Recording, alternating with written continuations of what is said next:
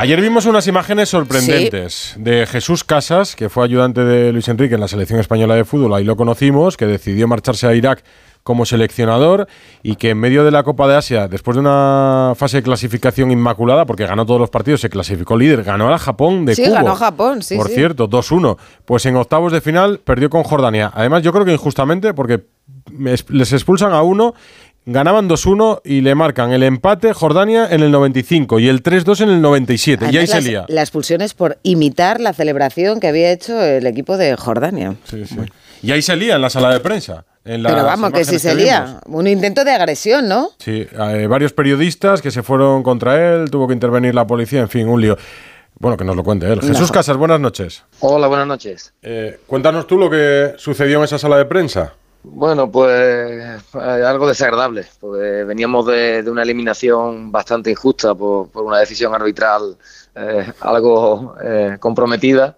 Y bueno, eh, en vez de, de empezar preguntando un poco por el partido, o por la actuación arbitral o por tal, eh, empezaron a preguntar por, por temas más extradeportivos que, que otra cosa, buscando la, la polémica, yo creo, digo, son una minoría que no representan ni, ni a la prensa en Irak ni, ni al pueblo iraquí, mucho menos. Y pues bueno, ya te digo, la, la imagen que, que se dio fue desagradable por, por los incidentes, pues al final se pone en entredicho la, a, los, a, los, pues, a los iraquíes en general y bueno, esperemos que, que no se repita. Eh, a mí me ha llamado la atención, Jesús, lo, lo tranquilo que se, se, te veía. ¿No te dio miedo esa situación? Que, porque hemos, hemos visto, mm, bueno, pues violencia o intentos de agresiones en el fútbol, pero claro, no es tan habitual en una sala de prensa. No, pues ya te digo, pues, es decir, al final es un pueblo muy pasional, es verdad que, que el, aquí en, Irak el, fútbol lo viene de otra, de, de otra manera.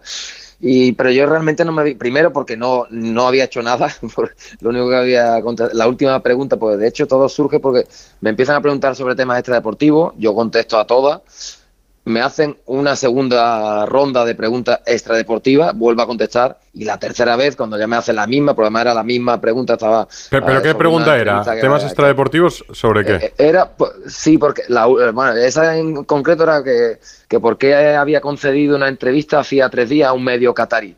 Y como si eso tuviera que ver algo con, con la derrota. Yo ya les expliqué que durante todo el torneo habíamos estado dando entrevistas y habíamos ganado todos los partidos me vuelvo a repreguntar una segunda vez y cuando la tercera me dice, bueno, pero ¿crees que es normal que entre los 16 entrenadores que estáis aquí solo tú hayas dado una entrevista?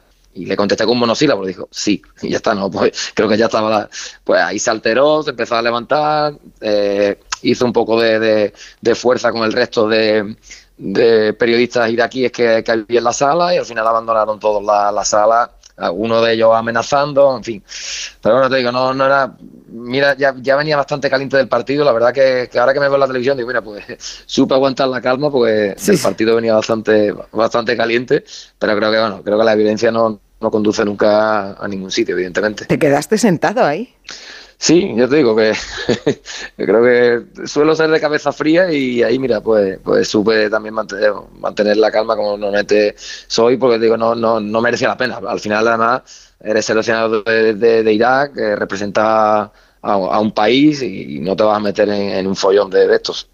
Estabas eh, en Qatar, bueno, estás todavía en Qatar, estabas jugando la, la Copa de Asia, perdiste los, perdiste los octavos ante Jordania. Imagino que tu familia no estaba allí y, y te, me pongo en, en, la piel de tu familia, que imagino que está en España. Y, y no sé qué pensarían ellos, se asustarían un poco al ver las noticias. Eh, sí, exacto. Lo, lo más lamentable es eso, que al final, bueno, mi mujer, mi hija, mis padres, eh, al final todo lo que lo que suena a Irak siempre lleva una connotación, claro, el que no lo, lo, lo ve en el día a día lleva una, una, connotación, bueno, pues de conflicto bélico, de el mundo árabe, cuando no es nada, vamos, nada así. De hecho, digo, esto es una minoría, pero claro, lo que le llega a la familia en España, pues hace que, que se preocupe, hace que, que, vea las cosas de otro modo, que, que te, te, hagan plantearte también tu, tu futuro profesional, pero bueno, digo, esto es cuestión de de hablar tranquilo, de que pase un poco eh, la calma. De hecho, hoy eh, aquí en el, en el hotel donde estamos en Doha todavía eh, ha venido una representación bastante importante de aficionados a mostrarnos su, su apoyo. En ah, redes mira sociales, qué bien. la, fe, sí, la federación. Eh, muchos medios de comunicación de Irak, es decir, contamos con el apoyo. Deportivamente, la verdad que llevamos haciendo, llevamos un año muy bonito, hemos despertado la ilusión en, en el pueblo iraquí, hemos conseguido títulos, con lo cual creo que, contamos con el apoyo y, no, no, viene a cuento esta, digo, esta minoría que, montó ayer el, espectáculo. Porque todo viene además de, un partido en el que ganáis 2-1 a Jordania y os marcan dos goles en el 95 y en el 97 y perdéis en esos octavos, que ya el que podías estar caliente eras tú en la sala de prensa. Exacto, yo digo que venía bastante caliente con, con, el árbitro. De hecho, iba, yo creo que también pues, quizá eso contribuyó. Es decir, venía muy caliente y lo que hice un ejercicio de, de autocontrol respecto a las preguntas. Pues, eh, cuando tú entras en una rueda de prensa después de un partido de esto, lo que estás pensando es que te van a preguntar sobre el árbitro, te van a preguntar sobre las polémicas, no puedes expresar eh, lo que sientes en ese momento por dentro, pues te lleva a los demonios. Y quizás eso también me ayudó a, controlar un poco la, situación. Pero sí, como tú dices, fue un partido con un arbitraje muy, muy polémico. De hecho, ha despertado bastante eh, polémica por, por aquí, por, por el mundo árabe. Eh, fue eh, para mí muy injusto, pero bueno, ya digo, el, fútbol es así esta vez nos tocó, pues salían todas las bolas negras para, para nuestro equipo. ¿Habías vivido previamente alguna situación tensa en alguna sala de prensa, en algún partido con Irak? No, no, para nada. Normalmente preguntas absurdas, sí, pues ya digo, porque aquí el problema es que el, periodismo no, no, podemos extrapolar la situación a, a España o a Europa. Aquí hay eh, un chaval con, un canal, con una cuenta de Instagram con 30.000 seguidores se acredita por una Copa de Asia, le da la acreditación, que tampoco lo, entiendo, porque yo creo que, que, eh, competiciones tan importantes para dar una acreditación, creo que tiene que ser un medio de comunicación más o menos contrastado, que tenga eh, cierto seguimiento, pero bueno. Y entonces, claro, no es normal, no creo yo que, que se da habíamos, como te digo, había tenido preguntas un poco absurdas eh, con ellos, pero nunca había tenido ningún, ningún roce, más allá de que la respuesta les gustara más o menos, hasta, hasta el día de ayer, donde bueno, creo que, que se equivocaron, de hecho, alguno ha venido aquí a pedir perdón, que se dejó llevar un poco por la situación. Pero bueno, te digo, ahora mismo no, no tengo muchas ganas de, hablar con ninguno de ellos. Creo que si tienen que dar, eh, o si quieren pedir perdón, lo tienen que hacer de manera pública. No a mí, sino al pueblo iraquí. Por al final, como te digo, lo que queda manchado es, eh, es toda la nación de Irak. Y bueno, ya veremos en el futuro. Y es que tenéis pendiente la clasificación para el Mundial, que puede ser histórica para Irak. Eh, estáis en el bombo 1 Mm, y depende todo ahora de este año, ¿no? Sí, hemos empezado porque aquí va son dos fases diferentes, bueno, pueden mm. llegar hasta tres. Eh, nosotros eh, estamos muy ilusionados porque creemos que con la, ampliación del cupo para el siguiente mundial contamos con posibilidades reales, no, no va a ser fácil, pero, ahí estamos. Los dos primeros partidos los, ganamos en, noviembre. Si pasamos esta primera fase ya entraremos en una segunda donde ya te puedes clasificar de, de manera directa yo digo que, que, el fútbol, creo que en los últimos años Irak, eh, en el último año, perdón, desde que hemos llegado, ha servido como nexo de, de unión, desde que ganamos aquella Copa del Golfo, que, que, incluso, vamos, el mismo gobierno nos felicitó por, por haber contribuido a, la unión de, de las diferentes, de diferentes etnias y, y culturas de, de Irak. Yo digo, estamos ilusionados con eso, por lo cual no venía a cuento un poco la, la situación de ayer. Pero bueno, eh, nos tocó. Eh, mm, hablas de, del objetivo de, del Mundial. ¿Te vas a quedar? Eh, ¿Te has planteado marcharte o en qué punto estás ahora mismo? Hombre, yo especialmente no me lo planteo, pero como, como has dicho antes, la familia lo ve de una manera diferente. Digo, ahora hay que que se calme un poquillo el, el ambiente, que sobre todo en, el tema familiar, que, que, bueno, que vean que, que esto, que como te digo, que, es una minoría que ha sido una anécdota desagradable, pero no simplemente, simplemente una anécdota y bueno, habrá que esperar, que al final la decisión no puede ser de uno solo. Cuando uno está casado y tiene hija, también te, tiene que contar con ella. Pero bueno, eh, creo que sí, que espero que no, no vaya más y, podamos continuar con, este bonito proyecto. ¿Dónde vives tú? Yo en Bagdad, yo vivo en Bagdad y la familia vive en España, con lo cual no, eso no, no es fácil. Y claro, te digo, al final la inquietud desde allí, las cosas se ven de, de otra manera. Eh, vamos por España alguna otra vez para, para visitar a la familia, eh, pero nuestra, nuestro lugar de residencia es, Bagdad. ¿Y cómo es Bagdad?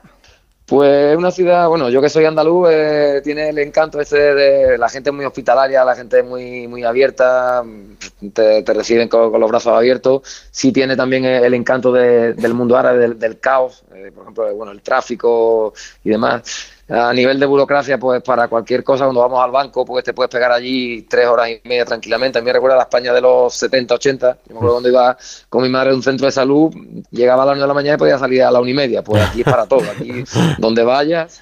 ¿Y, y, cómo hablas ahí en inglés? contar con nada.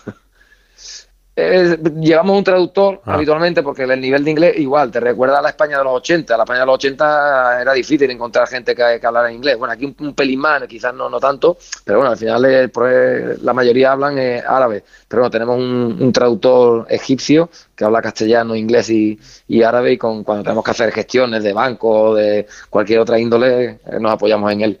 ¿Pero te para la gente por la calle? ¿Te reconocen? ¿Te dicen algo?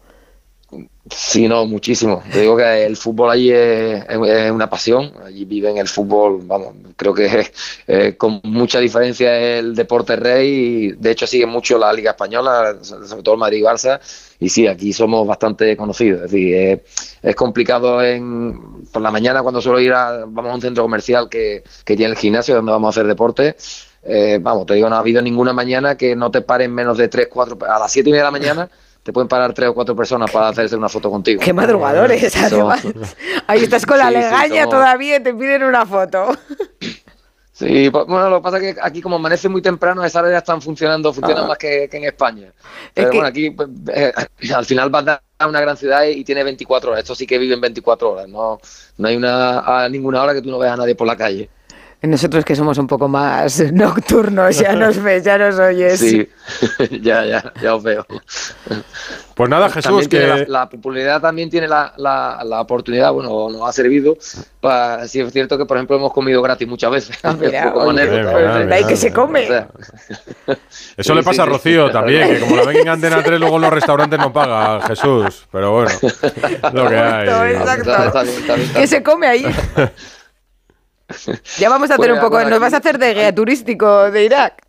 Sí, hay, hay un par de platos típicos, sobre todo eh, si es por pescado es el masguf, que es un plato, eh, un pescado que, que, cogen o del tigre, sobre todo en la confluencia del Tigris y, el Éufrates, y lo hacen un poco a la brasa, además lo hacen en la calle, es algo bastante tradicional y si no después evidentemente sobre todo el cordero, el cordero en las, en las diferentes formas, con arroz o, o, al horno tal, también lo prepara muy bien, pero sobre todo ellos presumen mucho del masguf. Cada vez que te invitan a algo, lo primero que te van a, poner encima de la mesa es, es O el dolma, que son unos pimientos así rellenos, que también están bastante buenos. Bueno, pues Jesús, disfruta y nos ilusionaría mucho verte dirigiendo a Irak en el próximo Mundial. Sí, hombre, si él eh, decide quedarse, por supuesto, claro que Pero ojalá te veamos en el Mundial. Gracias y un abrazo. Gracias. Muchas gracias. Gracias por la atención.